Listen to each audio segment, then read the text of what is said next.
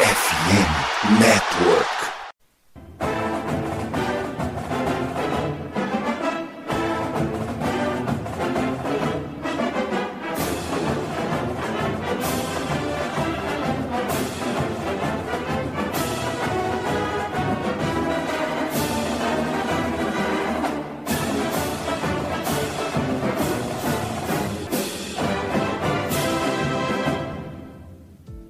Saudações, amigos! Saudações, fãs de esporte! Saudações, fãs dos esportes universitários! Que grande prazer, que grande alegria, que grande satisfação! Estamos chegando mais uma semana com o meu, o seu e o nosso CollegeCast através das ondas sonoras da FN Network para falar de muito futebol americano hoje, porque nesse dia 31 de outubro saiu ele, o polêmico, o esperado, o tão aguardado, o tão comentado ranking do comitê. E é claro que ele chegou com muita polêmica, entre elas a maior de todas, o High State número 1 um do país. Entre concordâncias, discordâncias, enfim, etc., o fato é que isso mostra que nós estamos cada vez mais próximos dos playoffs isso mostra também que de agora para frente não é apenas ganhar jogo, é como você ganha jogo, mirando uma vaga entre os melhores times do país para poder jogar o College Football Playoffs lá na virada do ano. Porém, apesar disso, a gente não vem para falar de ranking nesse episódio. Tem um vídeo no YouTube para você que quer acompanhar a nossa reação a esse College Football Playoff Ranking. Hoje a gente chega para falar de semana 10 do College Football, que por acaso vai ter muito jogo bacana, inclusive vários jogos entre times ranqueados, confronto entre dois times top 12, confronto entre o 8 contra o 14, confronto do 5 contra o 20, enfim, a gente vai falar de muita coisa bacana aqui a partir de agora. E sem mais delongas, vamos começar apresentando essa mesa. Ô André, a gente começa falando de ranking, porque é o grande momento de hoje, é o grande assunto de hoje. E o seu time tá ranqueado. Inclusive, neste fim de semana, pega um dos maiores rivais, ambos ranqueados, ambos top 14 e top 15 do país. Chegou o grande momento. E bem que vocês podiam fazer o crime que nem ano passado. Primeiramente, eu queria deixar aqui a minha indignação, né, por uma data como hoje eu estar tendo que trabalhar falando com vocês. Brincadeiras à parte, é um prazer estar falando com vocês. Pedaço de bolo para todo mundo. Guaraná também, porque, né, não podemos trabalhar bebendo bebidas alcoólicas. E é isso. Dito isso tudo, cara, um dia feliz e você me fala sobre LSU. LSU nem ranqueada deveria estar. Alabama nem ranqueada deveria estar. Eu não mudo meu argumento, são dois times fraquíssimos. Mas ok, parabéns a, aos envolvidos que colocam as universidades por puro nome ali no ranking. Ô, Gabriel, já que a gente tá nesse clima de ah, que bom seria se Alabama perdesse todo dia, eu casualmente ligo a TV aqui no SEC Network tá passando o Alabama e Mississippi State pelas quartas de final da SEC no futebol feminino. O jogo tá 1 a 1 faltando cerca de 15 minutos, lembrando que o relógio no college soccer é regressivo, mais precisamente faltam 11 minutos pro fim do jogo. Cara, a que ponto chegamos? Eu tô secando a Alabama no futebol feminino da SEC. Boa noite, Pinho, André, Gui, Kaique, todo mundo que tá nos ouvindo também. Um bom dia, boa tarde, boa noite. E, cara, quando a gente fala de Alabama, instantaneamente todos os secadores estão ligados. Seja Alabama, se tivesse Alabama no truco, torneio de truco aqui em Osasco, e tivesse Alabama, você estaria secando também. Dito isso, daqui a pouco eu vou dar motivos do porquê Alabama vai chutar o traseiro de LSU. Quero só ver. Estamos aqui hoje novamente com a presença ilustríssima de Dona Cleusa. Mentira, é o nosso queridíssimo Gui. Mas, ô Gui, enquanto você não trocar esse username, a gente vai te chamar de Dona Cleusa. Então, Dona Cleusa, muito boa noite, bem-vindo de volta. Boa noite, Pinho, boa noite a todos. Dona Cleusa sempre apresentando. E vamos falar bastante de college football. Peço a todos que ignorem o André Lima, né? Porque ele não sabe o que ele tá falando, ele tá. Ele é aniversariante, então ele tá, tá naquela empolgação, sabe? Então, só desconsidere. Não, inclusive chama a atenção que o André ele resolveu vir ao mundo no dia 31 do 10. A gente que é ligado em cultura americana sabe muito bem que dia é hoje, então fica aí o registro. Ô Kaique, já que a gente tá nesse clima aí de falar de SEC, teu time também acabou entrando ranqueado. A gente não vai falar dele porque tem um jogo que é clima Thiago Neves, né? Se não ganhar de Yukon, pelo amor de Deus, né? Mas é isso, né? Pelo menos dias de luta, dias de glória. Os dias de luta se passaram. Tennessee agora aproveita esse seu recorde 6 e 2 e fica ali de gaiato no top 17 do país. Salve Pinho, salve colegas de mesa, salve você que nos escuta. Bom dia, boa tarde, boa noite. É complicado, né? Alabama e Tennessee sempre é um é um derby muito complicado e ainda mais da forma que foi, né? A gente chegou a fazer 20 a 0 no primeiro tempo, né? E chega a ser bizarra a forma que Tennessee sempre encontra de perder para Alabama. É incrível, sempre encontra um caminho. Pode estar 50 a 0 ele vai começar a fazer safety até virar esse jogo. É incrível, né?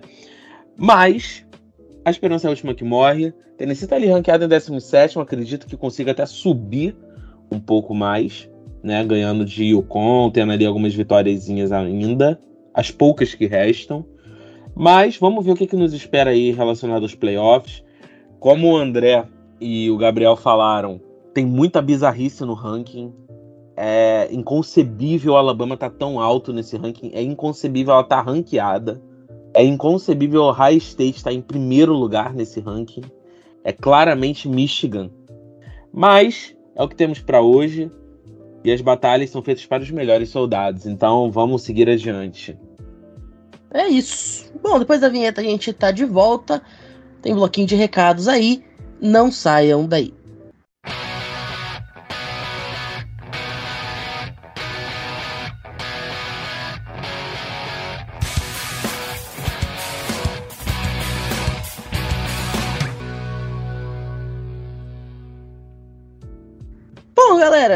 Vocês sabem, né? Hoje em dia, dado de todo mundo tá na internet.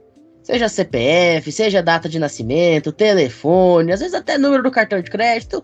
Eu sei que vocês usam, eu também uso iFood lá, daí você coloca no Google Pay, tá lá o dado dos teus cartões, né? E aí, cara, talvez isso gere aquela duvidazinha: será que esses meus dados estão seguros? E aí nós temos um problema. Porque aqui no Brasil, senhoras e senhores do conselho, é um dos 10 países com maior número de vazamentos de dados online. Isso é realmente muito preocupante para quem gosta de usar a tecnologia para facilitar a sua vida, e nisso eu me incluo. Para vocês terem uma ideia, só no último trimestre desse ano, quase um milhão de pessoas tiveram seus dados vazados em algum ataque de hacker. Agora, o Andrezito, gostaria de conhecer uma boa ferramenta para, né, conseguir proteger os seus dados contra esse tipo de problema? Com certeza, até porque esse tipo de problema é o que eu não queria na minha vida. Imagina eu ter que me estressar com isso. Óbvio que não. Por favor, me conte. Pois é, para quem assim como o André e eu que não quer se estressar com esse tipo de coisa ou ter seus dados vazados na net, se liga agora na dica que eu vou te dar, tá? Porque a nova parceira da FN Network e do CollegeCast tem nome, sobrenome e razão social. É a Surfshark. O que, que é Surfshark, Matheus Pinho? É um serviço de VPN, segurança digital, que vai te proteger mais do que aquela defesa espetacular da Georgia Bulldogs que foi campeã nacional. E olha que aquela defesa era espetacular, viu? Mas a Surfshark te defende melhor do que eles. Te defende melhor do que a defesa da Iowa Hawkeyes.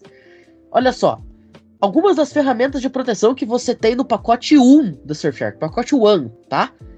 Conexão segura com VPN para você navegar tranquilo no Wi-Fi do shopping, do restaurante, de qualquer coisa, até do estádio se você quiser. Serviço de notificação que te avisa se algum dos teus dados vazar na internet.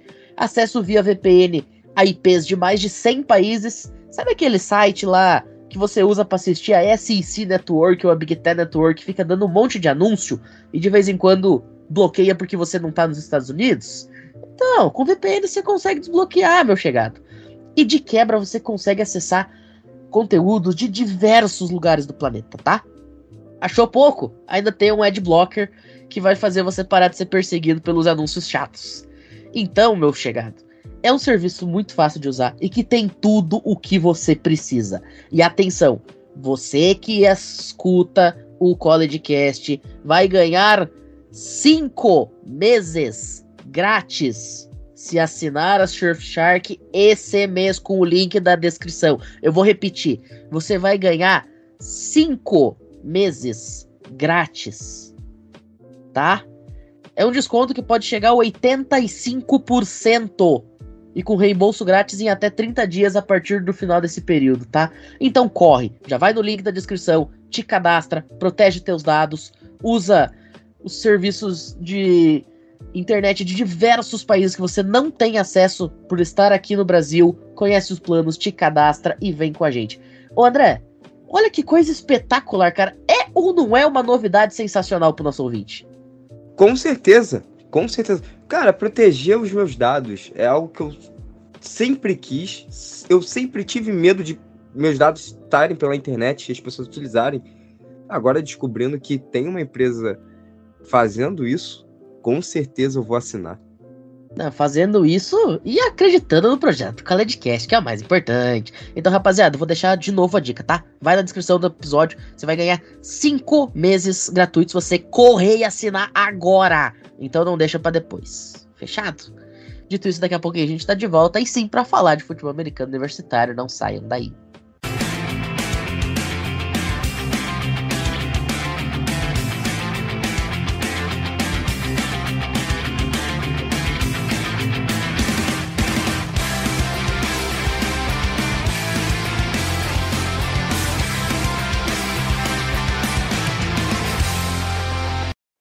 Bom, a gente começa esse episódio navegando pela SEC. Eu falei da defesa de Georgia, eu falei né, que aquele time bicampeão nacional tinha defesa formidável, uma defesa tão boa quanto a proteção da Surfshark para os teus dados. Mas a gente começa falando de times que não tem essas defesas tão maravilhosas assim, meu caro Gabriel Ruiz.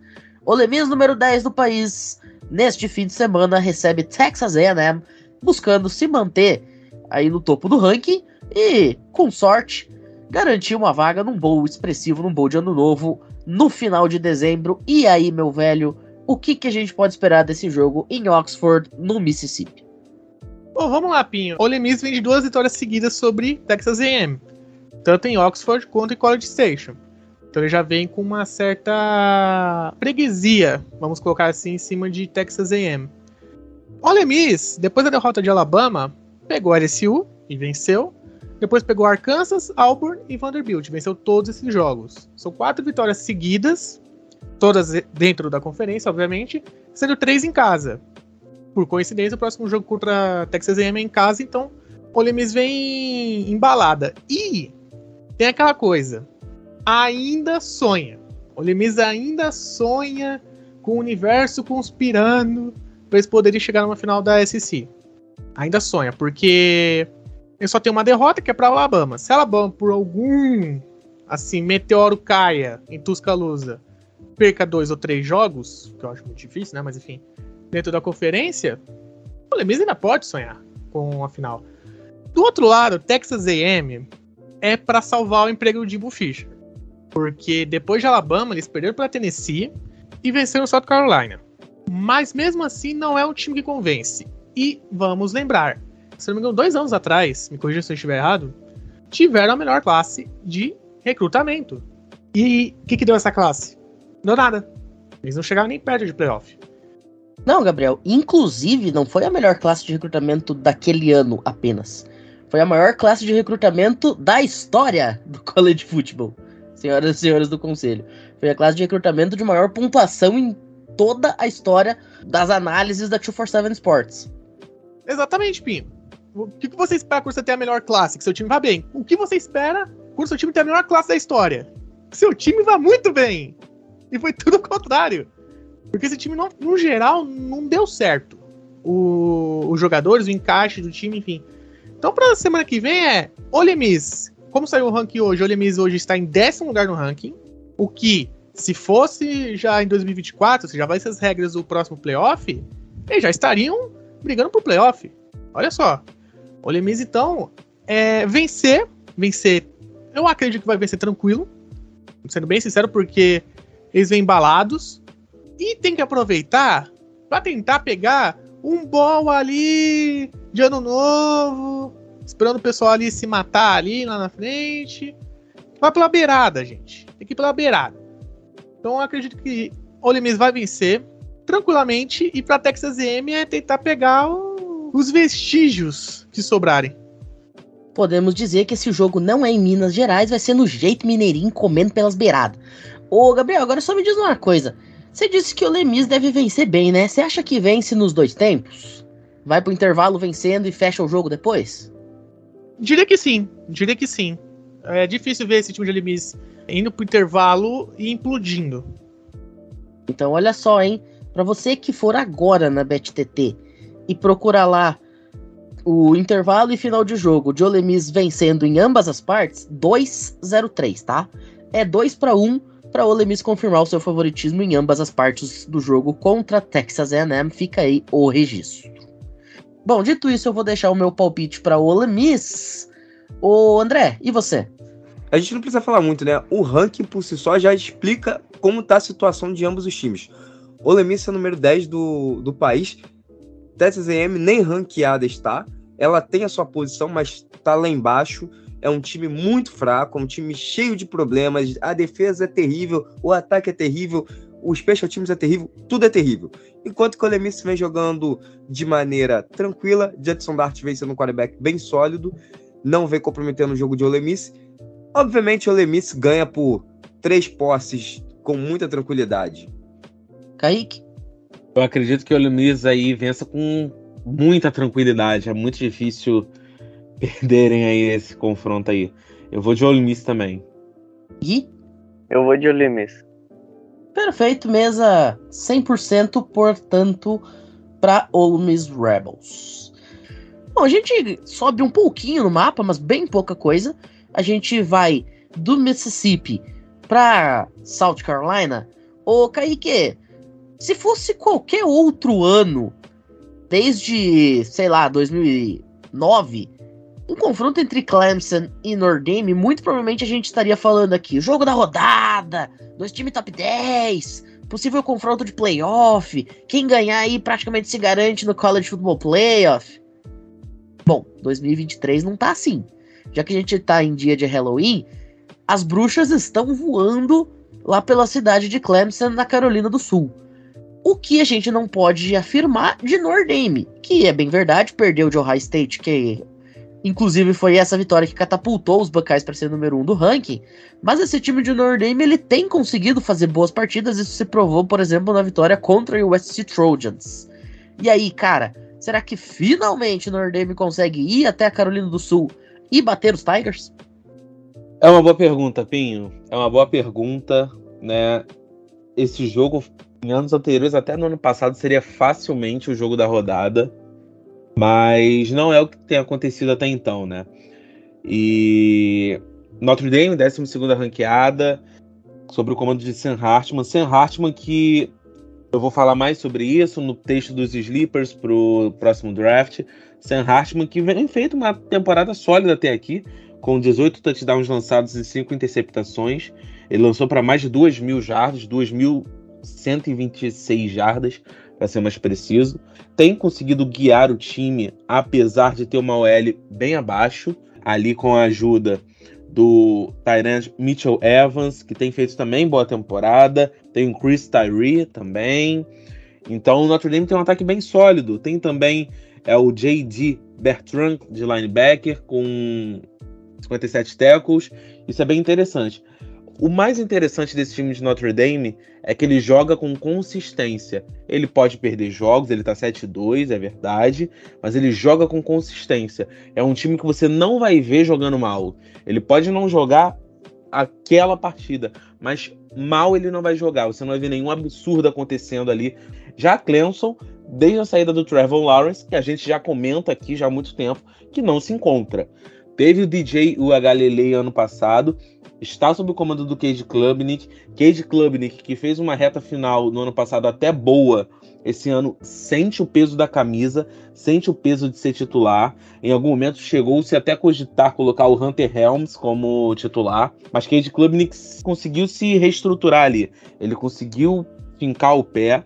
Will Chipley, que é a grande decepção para mim desse ano, ele anotou só três touchdowns em nove jogos. Né? Eu esperava mais dele. Bo Collins recebendo, já recebeu para mais de 400 jardas né? E o time de Clemson é um time que não inspira confiança. Não é o mesmo dos últimos anos. Tudo bem que está passando por uma questão de entre safra ali.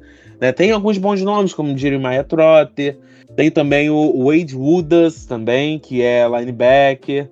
Tem nomes bons, Troy Stelato, a nível college falando. Mas é um time que não passa confiança. Dito isso, eu aposto na vitória de Notre Dame. Pelo conjunto da obra Notre Dame está jogando bem, está jogando mais consistente do que Clemson. Tudo bem que Clemson vai jogar em casa, mas se tem um momento para apostar na vitória de Notre Dame é agora. Eu não acredito que seja um jogo, por exemplo, com mais de duas posses de bola de diferença no placar. Eu acredito que seja bem pau a pau ali, mas eu acredito que esse ano finalmente dê Notre Dame. Pois é, cara, eu tô contigo. Agora, o André, e aí, cara, será que finalmente a gente vai ter a vingança de Montezuma lá pro time dos Fighting Irish? Bom, eles estão jogando bem, né? O time de Notre Dame vem surpreendendo, vem jogando cada semana melhor. Então não tem como não votar em Notre Dame sendo essa partida. O time de Clemson é muito perdido. É um ataque onde a cada semana vai provando que o DJ Galilei era vítima desse ataque, né? Ele não era o culpado do ataque não andar para frente, ele simplesmente fazia parte do sistema, né? E o sistema é bem ruim, o sistema ofensivo é péssimo. Inocentado, claro, com os asterísticos, ele também não é um grande quarterback, mas o problema também não era somente ele, né? Como muito se passou em alguns momentos. Então, assim, Notre Dame vence, vence tranquilo. Sam Hartman joga de maneira relaxada também, sem muita pressão. Que a defesa de Clemson também não tá dando problema para ninguém, e é isso. Gabriel? Ah, é, a opinião do Kaique já foi uma boa, porque ele falou exatamente que era o Notre Dame. É um time consistente. É um time muito mais consistente. Enquanto o Clemson, depois do Trevor Lawrence, literalmente o pica-pau nas cataratas do Niagara. É uma queda assim infinita. O DJ e a Galilei era feito de refém naquele time. É, cada semana as provas estão sendo cada vez mais favoráveis para ele. Então aqui é Notre Dame tranquilo. Gui? Eu vou de Clemson, sem papo. Eu amo quando o Gui participa, porque ele é muito cara do contra, cara. É um negócio impressionante. Agora, vocês sabem, né? Eu sempre tenho que dar alguma ódio pra nossa audiência. Eu vou falar uma coisa, eu não sou um cara muito fã do tal do over-under. Mas uma coisa me chamou muita atenção. Lá nos Estados Unidos, a gente tá com um over-under de 45. É um over-under muito baixo. Mas isso se explica por conta das atuações, digamos, truncadas nos jogos de Nordame. São jogos muito amarrados. São jogos de pouca pontuação. A defesa de Nordame, ela segura muito bem, mesmo ataques explosivos. As linhas de Nordame são muito bem treinadas. Prova é que a gente tem, por exemplo, um offensive tackle que talvez seja o melhor de todo o país, né, que é o Joe Alto. Então, eu vou deixar minha dicasinha aqui. Eu não vou falar em 45, porque eu achei 45 é um pouco arriscado. Mas, por exemplo, se você for lá na BetTT e colocar o seu dinheiro suado que esse jogo vai ter menos do que 49,5 pontos, ou seja, que ele vai ter no máximo 49 pontos totais, 1.54. Cada real investido você ganha mais meio em cima. E eu acho que é uma odd bastante plausível, porque Nordame não é um time de ataque espetacular e tem uma defesa que segura legal. Então fica aí o registro. Bom, a gente continua subindo no mapa. A gente já subiu um pouquinho do Mississippi até a Carolina do Sul, agora vamos subir um pouquinho também para Pensilvânia. Gui, Pitt recebe a número 4 do país, Florida State, no eterno Heinz Field. Eu sei que é a Chrysler Stadium, mas eu me recuso a chamar o estádio dessa maneira, para mim vai ser sempre o Heinz Field. Então, lá no Heinz Field, a Pitt Panthers tenta fazer algo que nem os próprios jogadores e a comissão técnica acreditam que podem fazer, que é derrotar os Seminoles. Bom, é você torcedor de Pitt, sinto muito por você ter que assistir esse jogo, mas sinto ainda mais porque vou falar mais de Florida State, que é o time que eu acompanho. Primeiramente falando do ataque, né? Tem dois running backs muito sólidos, principalmente o Trey Benson. Toafili é uma grata surpresa até aqui. E se você for pegar, Pinho, a gente tem três corredores com mais de 200 jardas, porque é o Toafili e o Benson, mais o Jordan Travis. O Jarim Bell tem sido também uma grata surpresa, se a gente for falar. É um Tyrande que tem tudo para ser um baita Tyrande mais para frente, ele que é júnior. E aquilo de sempre dos wide receivers, o Coleman jogando muito, 538 jardas, mas uma coisa que eu achei interessante é que o Coleman é um cara mais para red zone, mas ao longo do campo o Wilson vem jogando bem demais, ele tem 415 jardas, tem apenas dois touchdowns comparado ao Coleman que tem nove, mas também vem ajudando demais. Então a unidade ofensiva é muito boa, deu umas dormidas em alguns momentos, mas continua sendo muito boa de qualquer jeito, o time tá 8-0, tá bem demais. E vale lembrar que o average do Coleman é muito bom, com 16.6. Bom, passando para a defesa, o corpo de linebackers de Florida State vem sendo excelente, né? Com o Deloach, espero que eu esteja falando certo, que vem jogando muito bem. O Jared Verse, que é defensive lineman, não é linebacker, mas enfim, vem jogando muito bem também. E é um dos grandes defensores cotados para esse draft. Então o time está redondinho. Sofreu com algumas lesões do próprio Verse, algumas lesões na defesa, mas todos esses já de volta jogando por Florida State. Venceu, vale lembrar, no último jogo, venceu facilmente o time de Wake Forest, e é isso, vem jogando muito bem. Retrospecto dos jogos.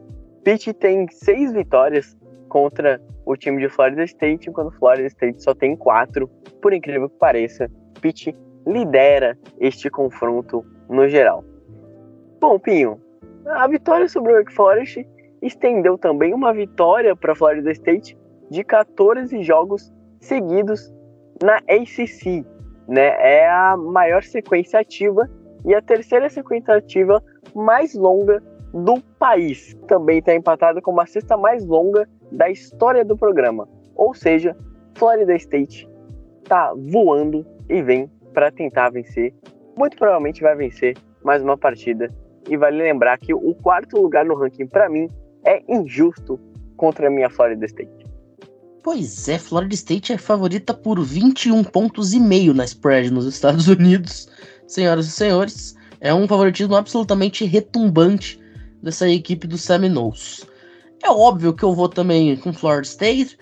Chief Osceola e Renegade vão passar o cavalo, né? Porque não dá pra falar que vai passar o carro nem a carroça, é passar o cavalo mesmo. Pra cima dessa equipe da Pit Panthers. Andrezito, é por aí, né? Bom, você fala de Renegade. Renegade é um carro. E carro é o que vai acontecer mesmo, passando por cima da nossa querida Pittsburgh. Pittsburgh não tem a mínima condição de vencer. Pittsburgh vai para poder cumprir tabela, vai para jogar para só completar tabela e alguns jogadores se apresentarem para tentar mostrar alguma coisa para ir para o draft. Tirando isso, esquece. Florida State vem jogando bem. Florida State vem sendo um time que vem dominando adversários.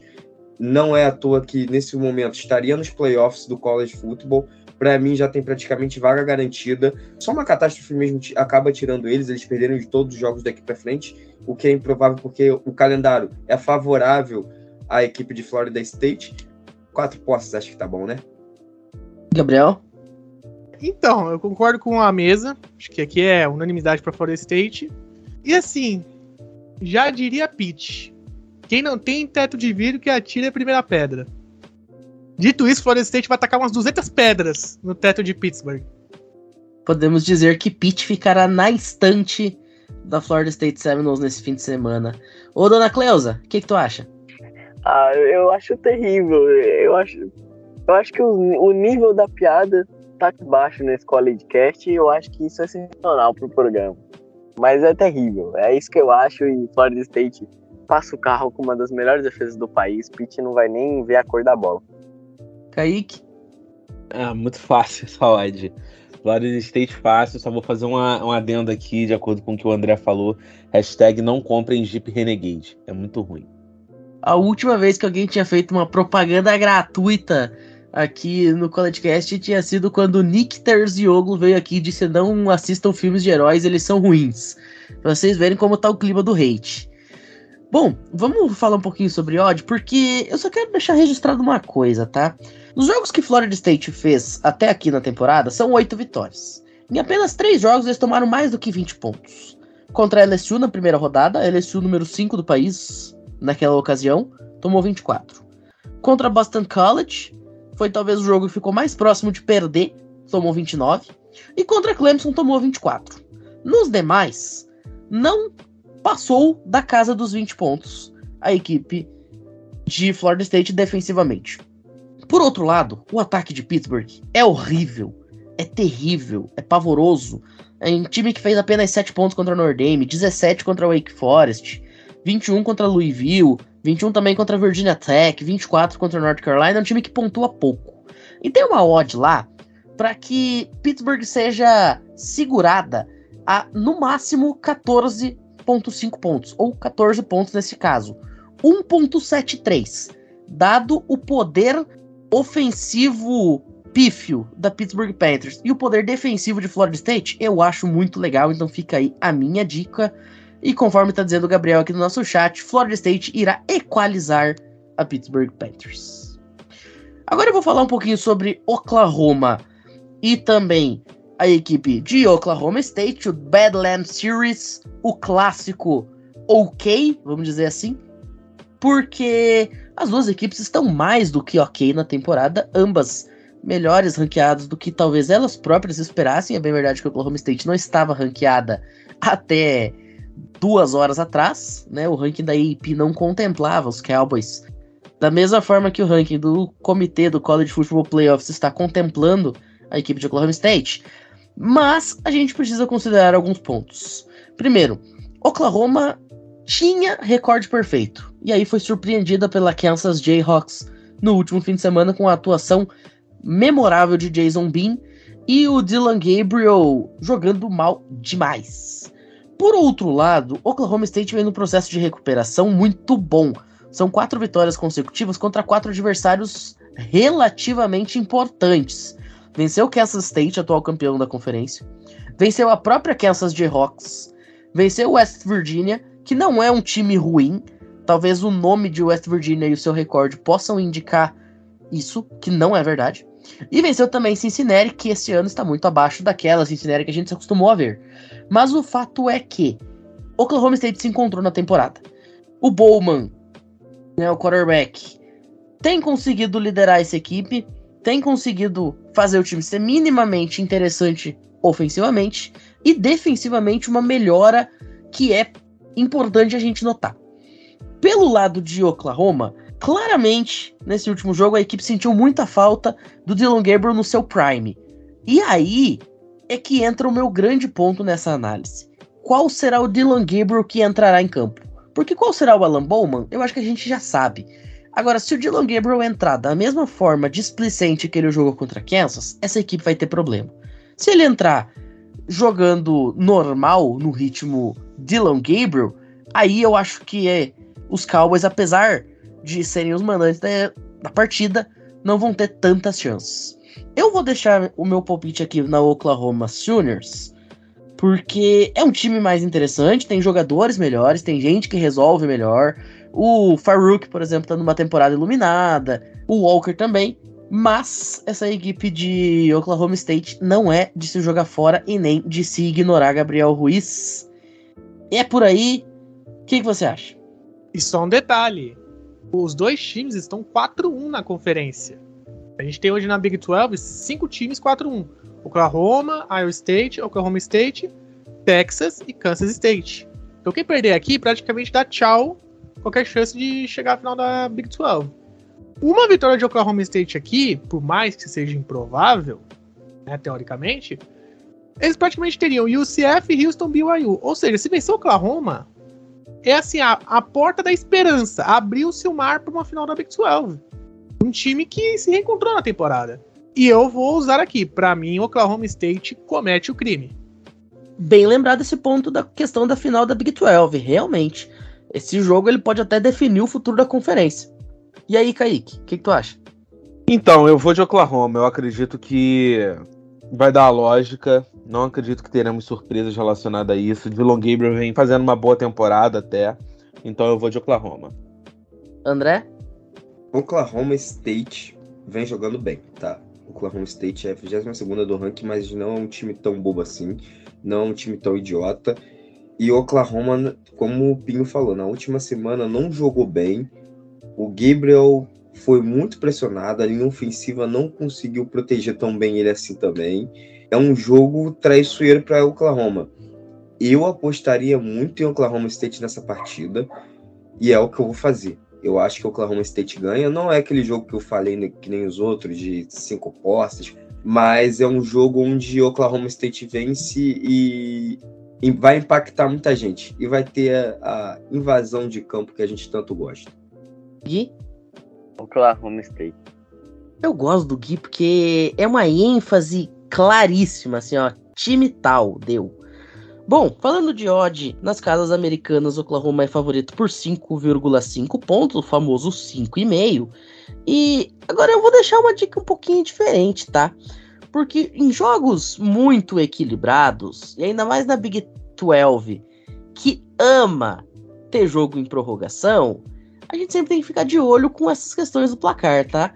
E sim, eu sei que isso é altamente impossível de prever, mas eu só quero dizer que tem uma odd de 10 para ter prorrogação nesse jogo. Vou repetir, eu sei que isso é bastante improvável. Mas se você tem, sabe, aqueles 20 reais que você ganhou do bônus, você tira aí, sei lá, 3 e bota ali que vai ter prorrogação. Caso aconteça, meu filho, tu ganhou um lucro de mil por cento, tá? Só quero deixar isso registrado aqui como quem não quer nada, tá? Bom, vamos dando segmento aqui. Vamos falar agora um pouquinho sobre Texas e Kansas State, continuando dentro da Big 12. Para fechar o primeiro bloco, André Limas, Austin vai parar. Bom, Kansas State, 25 do ranking contra Texas Longhorns, número 7. Kansas passou o carro 41 a 0 em cima de Houston. Houston não fez absolutamente nada. Will Howard jogou da maneira que queria. Tudo bem, foram só 15 passes completos de 17 tentativas, muito pouco passe, mas ainda assim foi muito preciso, foi um quarterback muito seguro. Pressão chegando e mesmo assim ele conseguia encontrar seus alvos. A linha ofensiva trabalhou muito bem. E aí entrou o Everett Johnson, que é o quarterback em reserva, e continuou na mesma tranquilidade. Foram só apenas seis passes tentados na partida, cinco completos. Ainda conseguiu um passe para TD o jogo terrestre entrou tranquilamente também. Então, assim, foi um jogo muito, muito, muito tranquilo de Kansas State. Eu não preciso nem falar sobre o lado defensivo, porque eles não tomaram nem pontos. O time de Houston passou zerado no placar. Então, mostra que foi um time muito sólido, foi um time que dominou, foi um time onde se prevaleceu a força. Falou, nós somos o 25 time do país. Houston, vocês não são ranqueados e chorem. Ponto. E aí, Texas, né? Texas Longhorns bate BYU por 35 a 6. BYU simplesmente também não fez nenhuma força para tentar ganhar o jogo. Foi muito ruim. Conseguiu ser pior do que o Houston, por mais que tenha feito pontos, tá? Mas o jogo foi muito feio. O Sloves simplesmente interceptado duas vezes, nenhum passe para TD. Tentou 40 vezes passar a bola, só conseguiu acertar 25. Toda hora era pressão chegando no tanto que a defesa de Texas conseguiu dois sacks, conseguiu 12 tackle for loss, foi um, um, domínio total de Texas. Lembrando que Texas estava com quarterback reserva, tá? O Malik Murphy, né, foi o quarterback titular nesse jogo. Ele conseguiu ainda dois passos para TD, foi interceptado porque não é um quarterback tão bom, mas assim, manteve o time vivo e fez com que vencesse a partida. Esse jogo não é tão fácil, para um quarterback reserva não vai ser tranquilo. A defesa de Kansas é uma defesa chatinha. Então a, a minha aposta nessa semana é que Texas perca para Kansas State com um domínio defensivo muito grande Kansas e umas duas posses, não necessariamente 14 pontos, mas ali 10 pontos de diferença. Gabriel? Vou, vou com o André nessa. Eu acho que Kansas State vence Texas e praticamente acaba com a chance de Texas chegar no, nos playoffs. Kaique? Ah, vocês vão me perdoar, mas não tem como eu apostar em Kansas State contra Texas. Desculpem. Tudo bem, sei que Kansas State está fazendo uma boa temporada, ok, mas não tem como. Eu vou de Texas. Gui? Ah, pra mim falta fé pra vocês aí. Eu vou de Kansas State e tô fechado. É, vai ser mesa dividida aqui então, porque eu tô com o Texas Longhorns também, viu? Eu acho que apesar dos pesares, esse time de Texas ele é muito melhor do que o time de Kansas State. Tá, talvez Homem de muito melhor. fé você. Talvez muito melhor seja exagero, mas é um time melhor. Então eu vou com a equipe de Texas aqui. Agora, certamente vai ser um jogo de muitos pontos, né? São dois ataques bastante legais. Isso se mostra até no over-under, que tá alto, né? 60,5. E lá na BetTT, para você ter uma ideia de como esse jogo ele vai ser interessante do ponto de vista ofensivo, a gente tá falando, por exemplo, de um total de pontos no primeiro tempo, né, na primeira metade, digamos na casa dos 24 pontos, acima de 23,5, 1.71. Seria aí, por exemplo, dois touchdowns de um lado e um touchdown e um field goal do outro. Acho bastante plausível. Fica aí então a dica, 1.71 acima dos 23 pontos e meio. Bom, a gente agora faz uma rápida pausa, daqui a pouco a gente tá de volta, não saiam daí.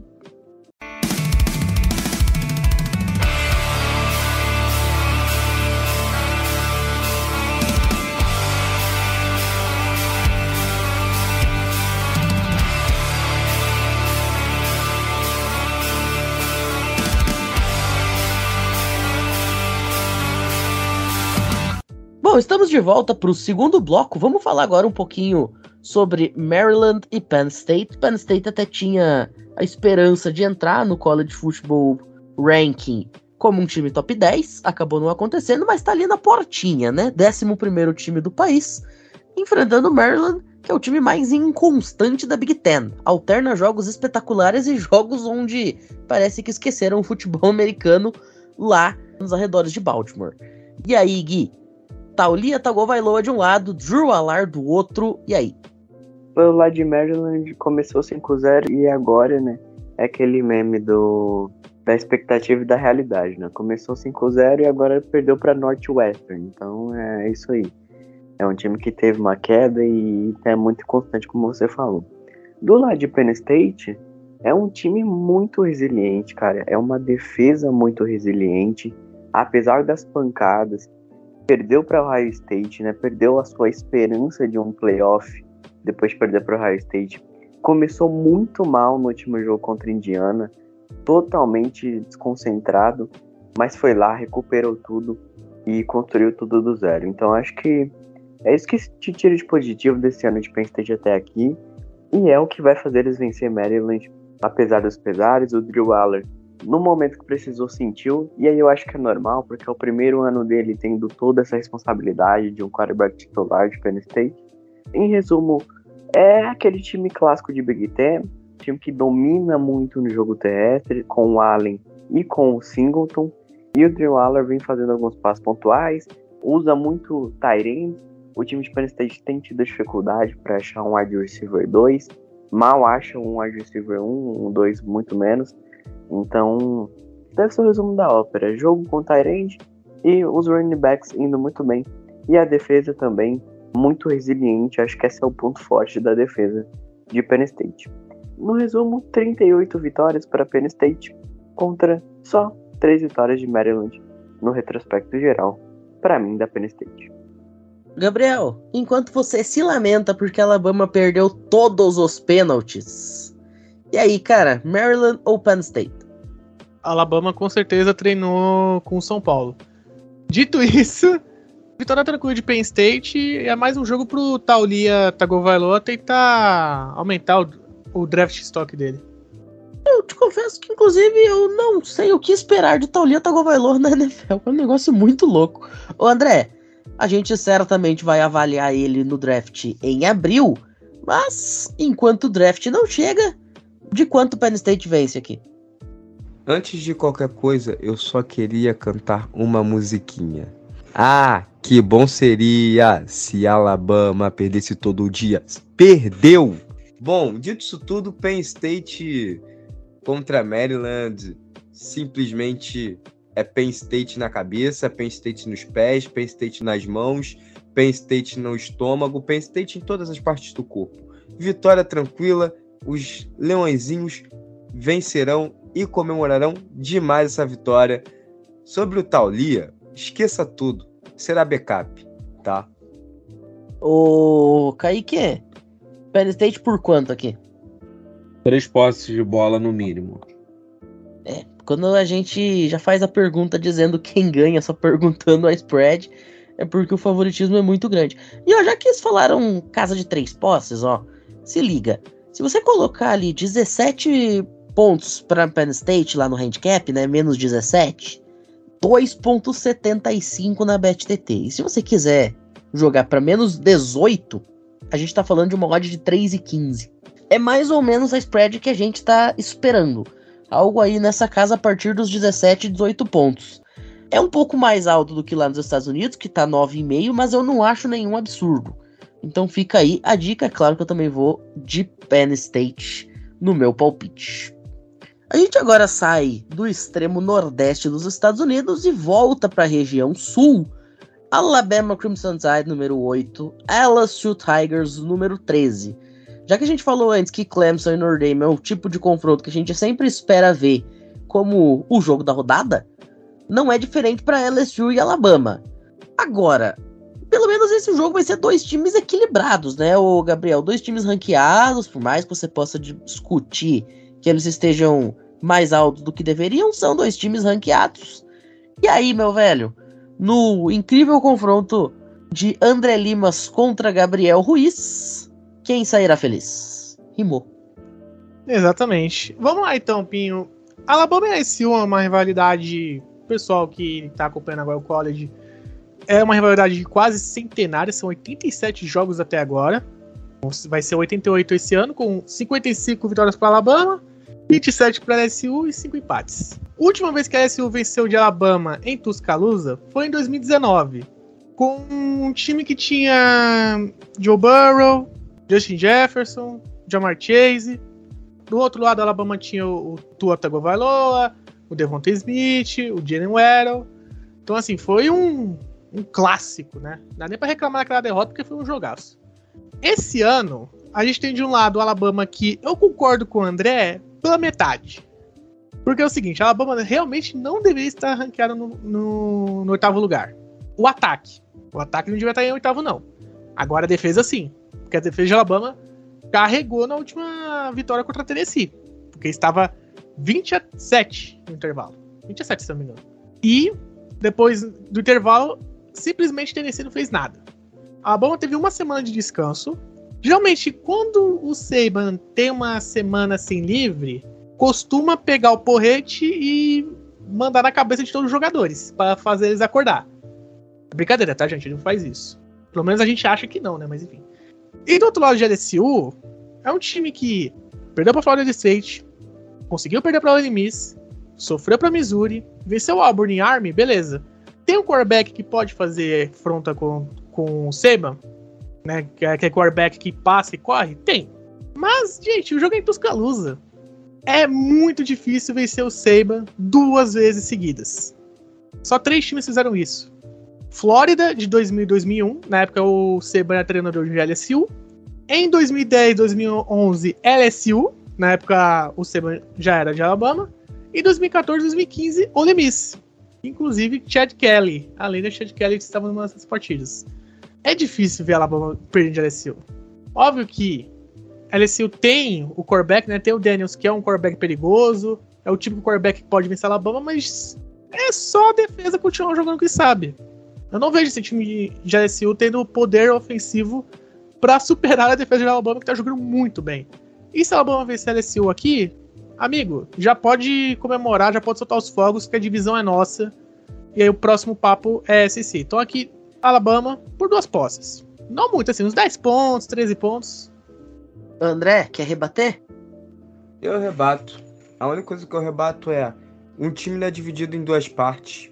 Se a defesa pode ser a, a oitava, mas o ataque joga o time para baixo. Esse time é muito ruim. Esse time não tinha que estar tá ranqueado. Desculpa, esse time não tinha que estar tá ranqueado. Mas de resto eu concordo. Eu não acho que LSU ganhe de Alabama. Ficaria feliz se acontecesse. mas eu particularmente não consigo ver esse time de LSU vencendo. Sei lá, não me motiva, não me motiva ver esse time de LSU. Não me dá graça. É lamentável. Só queria dizer isso mesmo. André Lima, nesse ano, está conhecendo o sentimento que eu carrego desde que eu decidi torcer para o Wisconsin Badgers.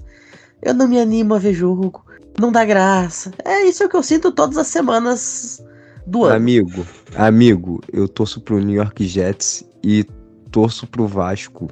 Conheço muito bem o que é derrota e o que é ver times ruins, tá tudo bem. Kaique, Kaique tá numa vibe diferente, né? O time dele tá na final da Libertadores. Ai, é. ai. Queria nem tocar nesse assunto, mas dito isso, Flusão campeão. Enfim, eu tô com o André nessa. Um time não é dividido em duas partes.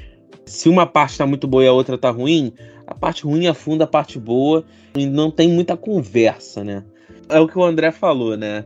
Ele torce pro Vasco e torce pros Jets. Sofredor. Mas eu também vi muita bomba também aí no Fluminense, né? Já tive que aturar muita bomba. Dito isso, eu vou de LSU. Eu acho que joga mais consistente, mas não me surpreenderia não se a Alabama ganhasse.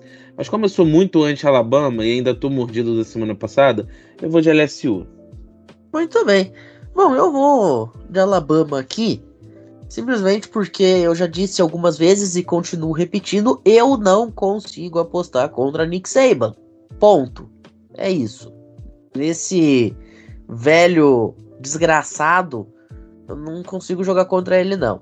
Agora, esse jogo é extremamente equilibrado, então eu vou dar uma odd para cada lado para ninguém ficar triste. Alabama, vitória simples está pagando 1.59, levemente favorito. E LSU, vitória simples está pagando 2,21. Então você escolha aí o lado que você acha que vai ganhar, vai lá, faz a sua bet e torce como nunca, já que não dá para torcer para os dois perderem, né? Você torce para aquele que você colocar o seu dinheirinho. Beleza? Vamos agora continuar na região sul e na SEC. Kaique, Georgia era o time número um do país até a noite começar. Aí resolveram divulgar o ranking do comitê. E Georgia foi gentilmente puxada para a segunda colocação do ranking. Já Missouri entrou na rodada como número 14, que já é um número muito espetacular, e termina a noite como número 12 do país, que até onde a gente conseguiu apurar, provavelmente é o melhor recorde de ranqueamento que a equipe tem desde 2007. Ou seja, os caras estão nas nuvens. E aí, cara, número 2 contra número 12, Luther Burden, enfrentando a Georgia Bulldogs, que é um time que por muito pouco ele não foi parar antes de se comprometer com Missouri. Grande jogo acontecendo em Athens, no estado da Georgia. Eu lembro que ano passado, ou ano retrasado, não lembro, a gente fez um, um apanhado da temporada. A gente falou sobre Missouri que a gente brincou sobre achar um torcedor de Missouri, que Missouri era inexpressiva, que de fato é, mas ninguém apostava que Missouri em tão pouco tempo faria uma temporada tão boa, né? Sob o comando ali do Brady Cook, 7-1 é o recorde de Missouri, segundo na SEC, 12 ranqueado. Eu ainda acho que poderia estar em 14, mas ninguém apostava né, nessa Missouri. E Georgia, que a força da natureza puxou ela para o segundo lugar, né? E eu tenho a nítida impressão que a gente vai falar sobre isso durante muitos anos, sobre essa bizarrice desse, desse ranking. Que realmente é muito bizarro. A gente vê umas bizarrices. Dito isso, são dois times muito consistentes.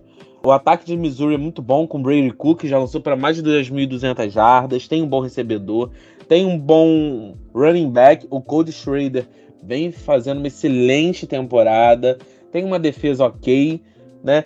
E Georgia, que não é segredo para ninguém, Georgia, continua sendo Georgia, com Carson Beck fazendo também boa temporada, lançou para quase 2.500 jardas essa temporada, tem o Daijun Edwards, tem o Brock Bowers, que desde o Kyle Pitts é o melhor tight end que vai pro draft, tem uma boa defesa, a defesa de Georgia é historicamente boa esse ano, não é diferente, perdeu algumas peças, mas tem outras boas peças, tem o Smile Mondon, tem alguns outros nomes interessantes, como o Tyke Smith, tem o Malak Starks, Xavier Sorry Jr., enfim. Vai ser um grande jogo. E há muito tempo a gente não imaginava que Georgia e Missouri seria um jogo interessante. No ponto de vista de Missouri, querendo dizer. Eu acredito na vitória de Georgia por até duas posses de bola. Mas não me surpreenderia se fosse mais, não. Vide que né, nesses momentos a camisa pesa mais. Mas eu vou de Georgia. Gabriel? Então, sobre o ranking, eu concordo com o Kaique, que é um ranking estranho, né? Porque Tennessee ainda está ranqueada. Mas enfim, a gente não vai entrar no caso. Dito isso. Ai, ai. Dito isso, vamos ser sinceros. Sabe por que, que o, comitê tirou o Jorge da primeira posição? Porque quem George enfrentou esse ano? Não tem ninguém. Missouri agora, décimo segundo. Aí o Ole Miss semana que vem, que por enquanto é décimo. Aí são dois times que você fala, opa, já enfrentaram alguém. Mas até então Georgia não, não chegou a ser testada, realmente. Por isso que o comitê colocou eles em segundo. Mas assim, forçado, né? Realmente acho que é, é um time bicampeão colocado em segundo, sendo que ainda está invicto, é meio complicado. Mas enfim, vai ser um jogo disputado. Acredito que Missouri vai conseguir fazer frente a Georgia. Mas como o jogo é na casa de Georgia, é quase impossível apostar contra eles. Então é a vitória de Georgia. Mas acho que vai ser disputado, hein? André? Bom, o time de Georgia não vem jogando aquelas mil maravilhas, mas vai sendo um futebol americano metódico, né? É aquele time que ganha, mas não convence, não joga de maneira consistente, mas joga de maneira metódica. Ou seja, tudo dentro dos conformes, tudo pela vitória e tá tudo bem. Não pense que você vai assistir um time lindo, que você vai assistir o melhor time do país, é, em termos não de futebol americano, mas assim, de beleza de jogo, né? Mas ok. O importante é você ter a vitória no final do dia, né? Enquanto isso, o Mizu é um time que tem dia que tá jogando bem, tem dia que não tá jogando bem, mas ainda assim consegue vencer. Eu sei lá se concordo ou se não concordo com esse 12 lugar, porque tem semana que eles enfrentam times fortes e detonam, né? E jogam muito bem. Mas tem semanas que eles enfrentam time meio. Ah, e aí você fica assim, tá, eles não estão jogando tão bem, nivelaram por baixo, ganharam porque o adversário é muito ruim. Será que eles realmente deveriam estar tão bem ranqueados? Aquela dualidade que a gente tanto gosta, né? Como já existe a música do Slipknot, né? Duality. É isso aí. Eu fico com Georgia, com seu futebol americano metódico, com seu futebol americano dentro da caixinha, que não muda nada, que é corrida, corrida, passe, corrida, corrida, passe, corrida, corrida, passe, corrida, corrida, passe. E é isso. Ah, antes que eu me esqueça, duas posses e meia. Eu acho simplesmente extraordinário que o André consegue fazer uma tese de doutorado para comentar Georgia e Missouri. Enfim, eu vou com o Jordan também. Eu acho que os motivos são relativamente óbvios, mas atenção para a questão dos pontos, tá? Minha dica nesse momento: Missouri é um time que tem um ataque que está jogando muito acima do que a gente esperava. Menção honrosa justamente pro Luther Burden, pro Brady Cook, eu já falei aqui, quando você tem um quarterback que tem Brady no nome, até o diabo treme. Então, essa odd aqui, ó, para Missouri fechar a partida com pelo menos 21 pontos, né, acima dos 20,5, é algo que eu particularmente acredito muito verazmente que possa vir a acontecer. É a minha dica para essa partida. Chegamos agora ao Game of the Week, o jogo selecionado pela gente como o grande jogo da rodada. O André, vamos falar sobre USC número 20, Washington número 5, Romeo Dunze e Michael Penix de um lado, Caleb Williams e a legião de estrelas de Lincoln Riley do outro, um ataque talvez seja o melhor ataque do país hoje jogando bola, que é o da equipe dos Huskies, contra uma das piores defesas do país, que é a dos Trojans, um duelo que certamente parará o país no Pac-12 After Dark. Eu cheguei ao ponto de ver uma defesa ranqueada tomar 49 pontos de cal. Sim, do pé de cal. Aquela cal. Aquela que só teve um quarterback na história, que foi Aaron Rodgers. O restante era alguém colocado para a posição de quarterback porque não tinha ninguém para colocar e aí botou um cone no lugar. Surreal. Favor respeitar meu mano Jared Goff. Jared Goff só começou a ser quarterback mesmo quando foi pra NFL. E você sabe muito bem disso. Você não é um cara que começou a assistir o futebol americano universitário agora. Você sabe disso, Pinho. Então, assim, cara, é simplesmente bizarro o que eu vou dizer agora. Vocês conhecem um cara chamado Fernando Mendonça? Ou Fernando Mendonça? Independente de como você queira chamá-lo. O quarterback de cal. Sabe quantas jardas aéreas esse cara conseguiu para cima da defesa de USC? 292 jardas. Foram quase 300 jardas no quarterback de Cal. Sério, isso não existe. Cal correu 42 vezes, conseguiu 235 jardas.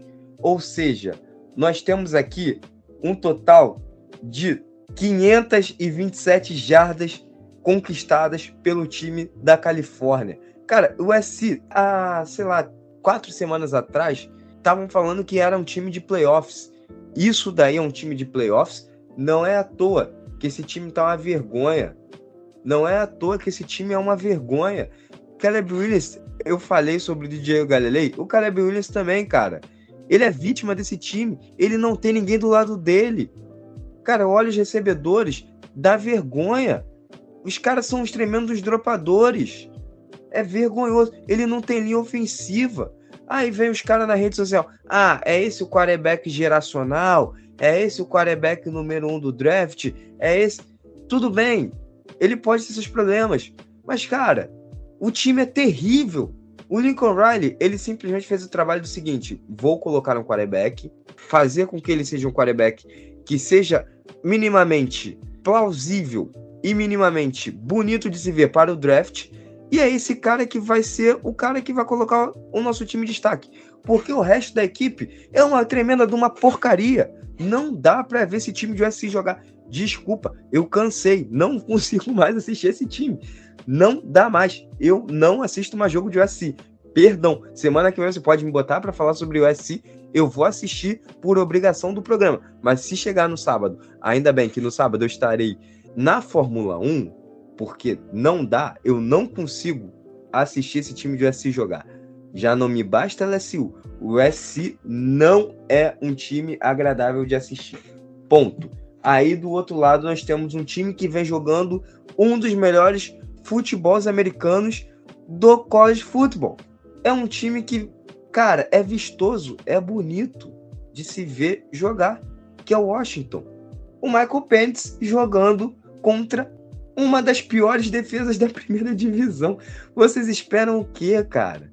Vocês estão esperando o quê? Vai ser outra lavada que o USC vai levar. Vai ser simplesmente triturado. Cara, vai ser um dos maiores resultados dos últimos tempos desse confronto. A vitória de Washington vem e vem tranquila. Há algumas semanas atrás eu falei que Michigan venceria por 60 pontos de Michigan State. Me chamaram de maluco simplesmente quase chegar a esse resultado se não fosse por um erro de arbitragem que eu até hoje não entendi. Que falso start era aquele que continuou rodando o relógio. Mas tudo bem, vida que segue. E ainda tiraram o TD dos caras, mas tudo bem. Dessa vez, eu tô colocando que o SC vai perder de 50 pontos de diferença. Vai ser um jogo onde as pessoas vão ficar impactadas com a forma que Michael Pence se jogará. 50 pontos de diferença, acabou aqui. Vocês podem mandar aí no chat aí o que é tese de doutorado, de mestrado. Mas é isso que vai acontecer, cara. Eu posso criar uma dissertação aqui e ir na minha faculdade na segunda-feira e falar isso. Na semana que vem a gente vai falar sobre isso. Ô, Gabriel, você assistiu o filme do Coringa do Joaquim Phoenix, né? Eu acho que no próximo. Próxima edição, no sequel, a gente pode colocar o André de ator principal. O que, que você acha? Aproveita e faz teu comentário sobre esse jogo aí. Porque, olha, lá nas casas de aposta nos Estados Unidos, a spread é 3,5 de vantagem para Washington. Aí o André vem e me larga 50 pontos de diferença. A gente tem levemente uma discrepância aí, né? Quero saber o que, que é a tua opinião. A pessoa, ela nasce boa. Mas os times que ele torce o corrompem. Dito isso, o que o Michael Penix vai fazer com a defesa de USC vai entrar pra história. Isso a gente tem que falar a verdade. Não dá para dizer. Tudo bem que o Washington sofreu para Arizona State e Stanford nos últimos dois jogos depois da vitória para Oregon. Ok, A gente tem que falar disso. Mas para Washington é um teste de fogo. Porque a sequência deles é três times ranqueados: USC, Utah e Oregon State. Sendo USC e Oregon State fora de casa. Então, assim, se o Washington sonha num playoff, é vencer esses jogos. E assim, uma vitória boa aqui contra o USC coloca o Michael Penix, quem sabe assim, diretamente no top 5 do draft. Sonho no Giants, que inclusive seria uma combinação incrível, né? Penix Giants. A quinta série vai à loucura nessa hora. Dito isso, 50 pontos eu acho difícil. Porque aí seria um placar de basquete. Mas é, eu acredito que o Washington vai vencer bem. Não acho que o USC vai conseguir parar o Washington tantas vezes. E mesmo que pare, é como o André falou: é o Caleb Williams companhia limitada no ataque. O cara é refém. Não tem um recebedor confiável. Então é Washington assim, muito tranquilo. Mas não vai ser por 50, não, porque senão a gente falaria do basquete. Inclusive, dizem as más línguas que o New York Giants vai contratar o kicker coreano Yang Hoo-koo pro ano que vem, se isso acontecer. Ô, Kaique, 50 eu acho que é exagero, né? Mas eu quero saber a tua opinião.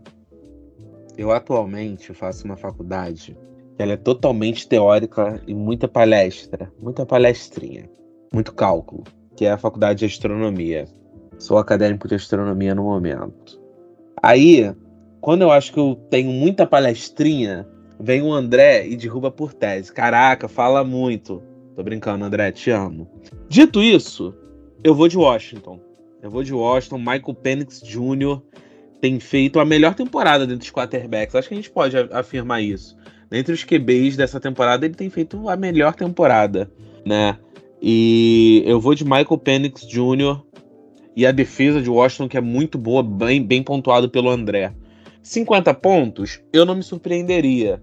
Mas pelo menos aí umas 3, 4 posses de bola fáceis aí para Washington. E o USC, eu não digo decepção, porque eu, eu, nunca fui fã do Caleb Williams, eu nunca fui fã do projeto de USC, mas se esperava mais. Eu vou de Washington Huskies também. E a minha odd para essa partida é esse 2 e 24 para Washington ser o primeiro time a chegar a 40. Já que o André tá me dizendo que vai ser 50 de diferença, o primeiro a chegar a 40 vai ser mole, né? Então fica aí a dica. Somos todos Michael Penix neste fim de semana. Bom, a gente vai ficando por aqui então, com esse episódio que certamente vai ficar bem longo. Então, sem mais delongas, Gabriel, muito obrigado pela participação. Nos vemos na próxima. Valeu, Pinho, valeu, André, valeu, Kaique, Dona Cleusa, digo Gui, e a todo mundo que nos ouviu. E até a próxima, minha Alabama chutando a bunda de LSU. André, e aí, cara, quer responder? Mas responda rápido, por favor. Já que o Kaique falou de palestrinha, não fica dando palestrinha, que aqui a gente já tá com pressa. Bom, se ele faz o curso de astronomia e simplesmente eu, que sou físico, sou um palestrinha, então ele tá no curso certo, né? E tá tudo bem. E eu também estou no curso certo. Isso prova que eu tô indo no caminho correto.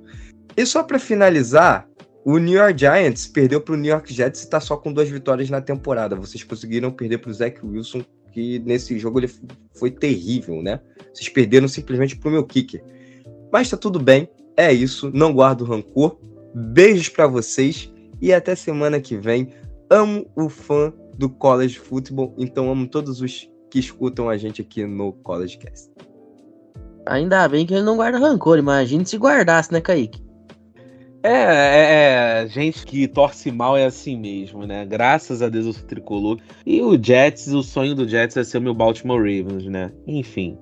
Mas agradecer a mesa, a todos, o André. A gente fica se zoando assim, mas eu e o André, a gente é parceiro de longa data, jogamos juntos. Meu, meu parceiro de Javan. Valeu, Gabriel, valeu, Dona Cleusa, valeu, Pinho.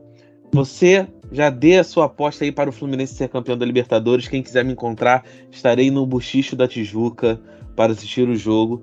E tamo junto, até a próxima. Dona Cleusa acabou chamando seu netinho para dormir mais cedo, né? São agora exatos 18 para uma hora da manhã.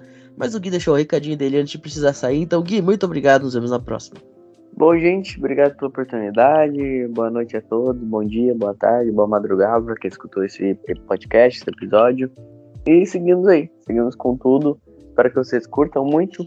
esse restante de temporada. É mais uma semana e aproveita porque passa muito rápido as, as semanas do college. Falou, um abraço e até a próxima. Bom, senhoras e senhores, é isso. A gente vai ficando por aqui. Então, recadinhos de fim de programa. Você pode apoiar financeiramente o CollegeCast caso deseje por meio do Pix. collegecast2021.gmail.com E, é claro, você pode e deve nos acompanhar nas nossas redes sociais, arroba o CollegeCast no Twitter e no Instagram. Lembrando sempre, lugar para você comprar a sua camisa, a sua jersey é na loja Esporte América. Você faz a sua fezinha na BetTT e você protege seus dados na Surfshark, nossos três grandes parceiros aqui no CollegeCast, que nos ajudam a levar todos os nossos conhecimentos, piadas ruins e análises até os ouvidos de vocês semana após semana. De tudo isso, a gente vai ficando por aqui. Então, novamente, muito obrigado a todo mundo que ouviu a gente e até a próxima. Valeu!